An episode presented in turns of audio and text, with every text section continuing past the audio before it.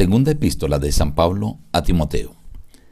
Amado Dios, imploramos que ayudes a cada oyente de este grupo a tener la seguridad de que tú, el Creador y Redentor, eres poderoso para salvarnos. Te lo imploramos en el nombre de Jesús. Amén. Reciban el abrazo de su amigo el pastor Juan Emerson Hernández y la invitación a meditar hoy en la Segunda epístola de San Pablo a Timoteo. Veamos una breve introducción. El autor obviamente es el apóstol Pablo. Pablo había estado prisionero en Roma durante un periodo, dos años, en unas condiciones favorables. Salió libre, pudo realizar nuevamente su ministerio en varias ciudades, pero nuevamente vuelve a ser tomado prisionero en esta segunda ocasión en circunstancias más difíciles, más adversas, a tal punto que se le trataba como si fuera un malhechor. Ahora las circunstancias eran tan difíciles, tenía que presentar su segunda defensa, pero se veía totalmente trágico el desenlace, a tal punto que él escribe, el tiempo de mi partida está cercano.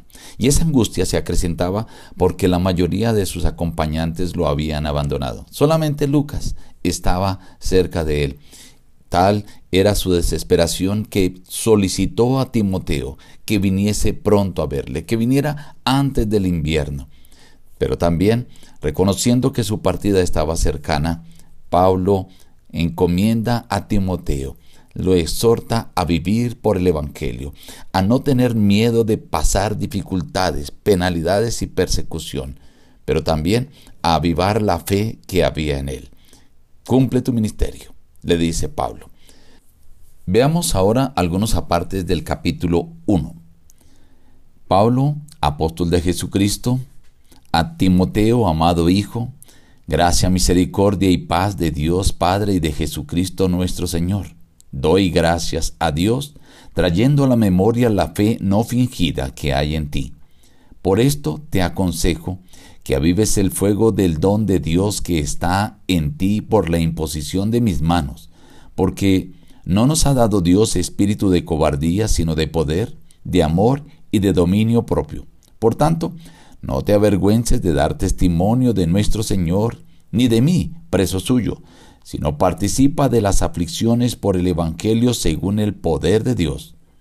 Él nos salvó y llamó con llamamiento santo, no conforme a nuestras obras, sino según el propósito suyo y la gracia que nos fue dada en Cristo Jesús antes de los tiempos de los siglos, pero que ahora ha sido manifestada por la aparición de nuestro Salvador Jesucristo, el cual quitó la muerte y sacó a la luz la vida y la inmortalidad por el Evangelio. De este Evangelio yo fui constituido predicador, apóstol y maestro de los gentiles, por lo cual asimismo padezco esto, pero no me avergüenzo, porque yo sé a quién he creído, y estoy seguro de que es poderoso para guardar mi depósito para aquel día.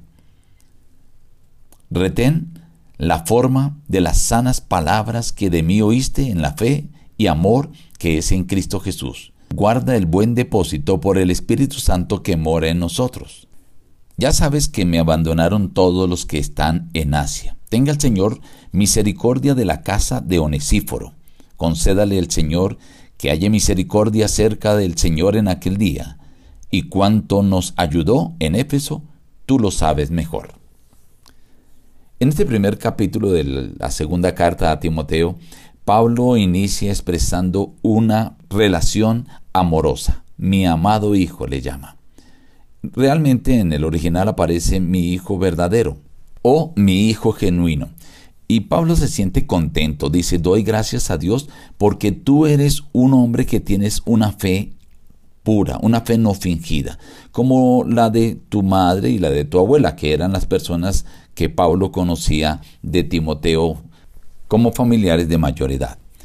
Luego le dice, te aconsejo que avives el fuego del don de Dios que está en ti. Pablo sabía que Timoteo tenía capacidades, dones, talentos, pero algunos tal vez no los había sacado a relucir. Entonces el apóstol le insta para que avive ese fuego del don de Dios y le aclara, Dios no nos ha dado espíritu de cobardía, sino de poder, de amor y de dominio propio.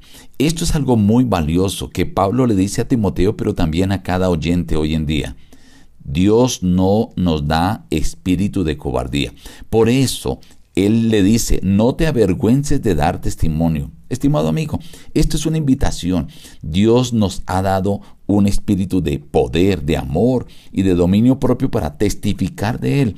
Testificar lo que Él ha hecho por nosotros. Por eso le dice el apóstol Pablo a Timoteo, no temas en participar de las aflicciones del Evangelio porque Cristo Jesús nos llamó y también nos salvó con un llamamiento santo, no por nuestras obras, dice por su gracia, un propósito que Él tenía desde antes de la fundación del mundo, que nosotros fuésemos testigos de Él.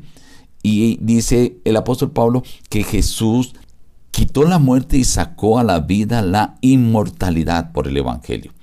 Luego él aclara que Él fue llamado para ser predicador, apóstol y maestro a los gentiles y que por eso estaba padeciendo este sufrimiento, esta persecución allí, estaba en la cárcel, en esta situación donde muchos se avergonzaban de ser amigos de Pablo.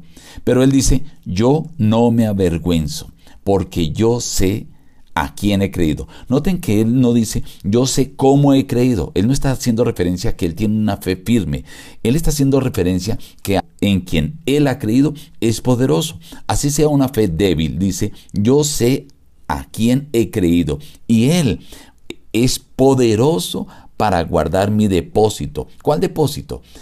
Su vida, su espíritu, así como Cristo cuando fue crucificado en la cruz dijo, en tus manos encomiendo mi espíritu, también el apóstol estaba seguro que Dios podía guardar ese depósito para aquel día, cuando Jesús venga por segunda vez y pueda darle el premio de la vida eterna. El apóstol también invita a Timoteo a retener las sanas palabras que oyó de él sobre Cristo Jesús, la sana doctrina, o sea, que se mantenga fiel y firme. Estimado hermano y amigo, este capítulo te invita a avivar ese don que Dios te dio, que está allí dormido.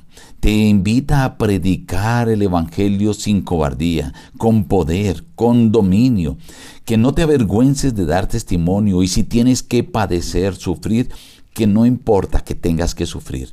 Pero también este capítulo te da la seguridad que ese Dios en el que tú crees, el que es el creador, el que fue el redentor tuyo, el que te puede salvar, el que te llamó por su gracia, tiene el poder para salvarte.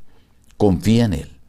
Sigue permaneciendo fiel y firme en la fe en Él, porque tú podrás tener la seguridad de la salvación. Nos despedimos diciendo, busca a Dios en primer lugar cada día y las demás bendiciones te serán añadidas. Que Dios te bendiga.